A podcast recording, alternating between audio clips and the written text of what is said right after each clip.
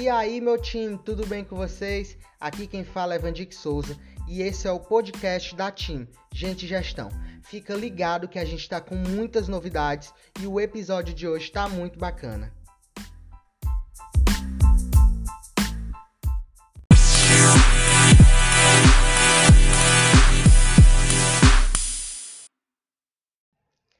Olá, meu time, tudo bem com vocês? Por aqui tá tudo tranquilo. Sejam bem-vindos ao podcast da Team Gente Gestão. Estamos com muitas novidades para vocês, muitos conhecimentos para compartilhar, dicas de recursos humanos, é, de carreira, de currículo, de LinkedIn, de análise de perfil comportamental e muitos outros assuntos tá? Lá na nossa página do Instagram, a gente já compartilha muitos conteúdos bacanas. A gente vai estar tá sempre abrindo caixas de pergunta lá para poder saber quais assuntos vocês gostariam de ver, qual tipo de conteúdo, qual tipo de dúvidas vocês têm para poder a gente estar tá sempre trazendo para vocês o melhor conteúdo.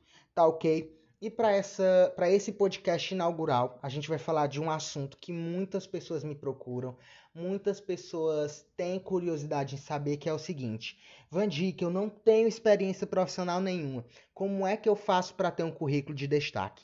E aí, para começar a responder essa pergunta, a gente precisa ter em mente o seguinte: qual é a função do currículo? Para que é que serve o currículo? E aí existem duas vertentes. A primeira vertente é o currículo, ele vai descrever um pouco sobre você, um pouco sobre a sua carreira. É, ele vai falar sobre a sua escolaridade, sobre o seu objetivo, vai resumir um pouco do seu perfil profissional, vai detalhar suas experiências profissionais e os cursos que você já fez. E a outra vertente é que ele vai ser o primeiro contato de forma indireta entre você, candidato, e o recrutador. Né? Existem algumas pesquisas que falam que o recrutador ele leva seis segundos para poder dizer se aquele currículo ele vai passar ou se ele vai é, levar à frente no processo seletivo, se ele vai descartar aquele currículo para aquela vaga ou se ele vai permanecer com aquele currículo dentro daquela, daquele processo seletivo. E aí, tendo em base isso, a gente tem que entender que uma pessoa que tem experiência profissional, o recrutador, ela vai avaliar as, essas experiências. Se as atividades dentro dessas experiências que você passou é, são relevantes e são e têm conexão com as atividades do cargo que você está se candidatando. Mas uma dica que quando eu não tenho experiência profissional, o que é que o recrutador ele vai ver? Ele vai ver suas experiências. Experiências nem sempre são apenas profissionais. Existem as experiências acadêmicas, as experiências voluntárias, os projetos que você participa dentro da universidade. Então, existem diversas formas de você passar para o recrutador as suas experiências que não são profissionais, mas que de algum modo ela puxou de você habilidades e competências para poder executar aquela atividade. E aí entra a questão de saber vender isso que você fez, né? Saber descrever e detalhar. Lembrando, não é inventar, não é mentir no currículo, é saber como colocar no currículo da melhor forma possível e que isso acabe sendo um destaque é, e um, chame a atenção né, do recrutador.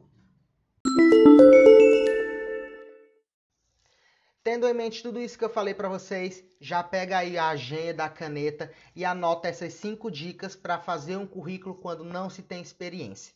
A primeira dica é a seguinte: objetivo tenham sempre um objetivo e incluam esse objetivo no currículo. Mas, Vandico, o que é esse objetivo? O que é que eu devo colocar? É, vou dar em exemplo. Eu estou concorrendo a uma vaga de analista de recursos humanos. O meu objetivo vai ser analista de recursos humanos. É, eu quero entrar dentro da área de recursos humanos. Hum, pode ser em qualquer cargo. Estágio, assistente, analista, coordenador independente do cargo, mas você quer atuar dentro dessa área, que geralmente é para quem vai ali na, na, na primeira oportunidade né, de adentrar no mercado de trabalho.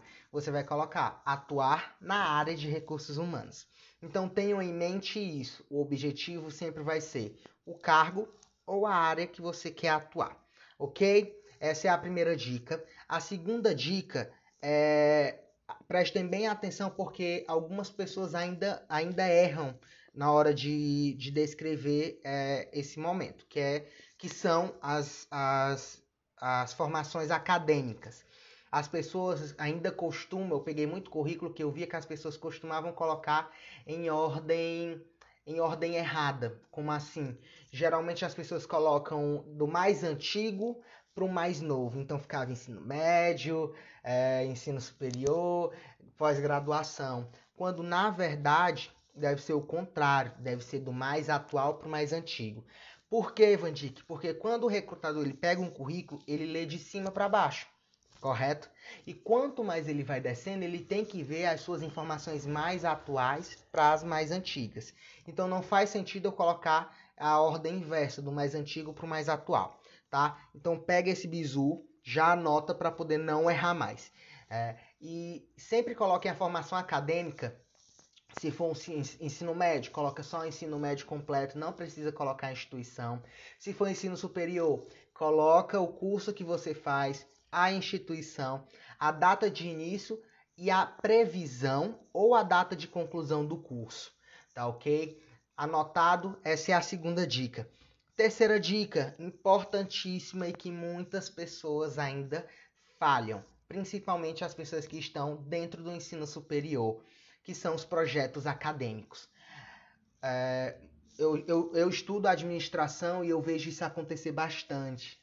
É, acontece muito o quê? Dentro das universidades existem projetos, ligas acadêmicas, empresas júniores, que são muito importantes porque elas te ajudam a desenvolver habilidades e competências é, para poder ir para o mercado de trabalho. Então é um local, é, é, um, é uma segunda universidade dentro da universidade, porque lá você vai colocar toda a teoria na prática. Então você pode brincar, não digo nem brincar, você pode é, é, realmente colocar em prática tudo aquilo que você, é, é que você aprendeu e, e, poder desenvolver habilidades e, e competências. Né? E muitas pessoas deixam isso passar dizem, ah, eu não tenho tempo, ah, eu não quero, ah, não faz sentido para mim, é, é, é, brincadeirinha, só que na verdade acabam perdendo a oportunidade de aprender. E quando você sai da universidade para o mercado de trabalho sem experiência profissional, são essas experiências, são esses projetos acadêmicos que vão te ajudar a ter um currículo é, mais chamativo, tá ok? Então sempre inclua esses projetos acadêmicos é, quais foram as atividades que você exerceu, quais foram os resultados que você trouxe, o que é que você aprendeu com isso. Quarta dica são as experiências voluntárias, lembrem-se de colocar também. Como eu falei lá no início, as experiências são avaliadas como experiências. É, claro, as profissionais elas têm um peso maior para determinados cargos, mas geralmente para quem quer adentrar no mercado de trabalho, experiências voluntárias são muito positivas. Então, coloquem também no currículo de vocês essas experiências profissionais, detalhem o que era a experiência, quais eram as suas atividades, qual era a sua contribuição para aquele para aquela instituição e para aquele projeto e quais os resultados você atingiu. E a última experiência, é, aliás, desculpa, e a última dica vai ser inclua as palestras, os congressos e os cursos. Quando eu falo de palestras e congressos, coloquem de, e, e cursos também, tenham em mente de colocar aqueles que fazem sentido e tenham conexão com a vaga ou a área que você está concorrendo. Por exemplo, eu estou concorrendo a uma vaga no, na área de recursos humanos. Faz sentido eu colocar que eu fiz um curso de manutenção mecânica?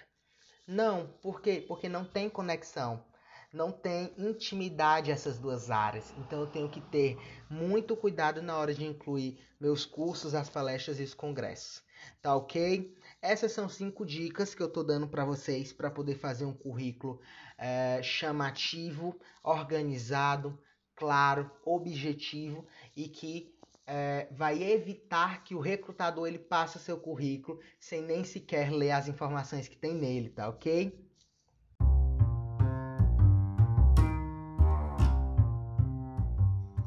É isso, meus queridos. Esse foi o primeiro episódio da Team Gente Gestão. Espero poder ter contribuído com vocês, ter ajudado vocês, Qualquer dúvida, corre lá na nossa página do Instagram, manda um direct, manda uma mensagem que estaremos a postos para poder ajudar e sanar as dúvidas de vocês. Como eu falei no início, estaremos abrindo caixas de perguntas lá para que em breve vocês possam estar dando sugestões de conteúdo e vai ser um prazer poder atender, certo? Então até o próximo episódio. grande abraço e tenha uma ótima semana. Até mais.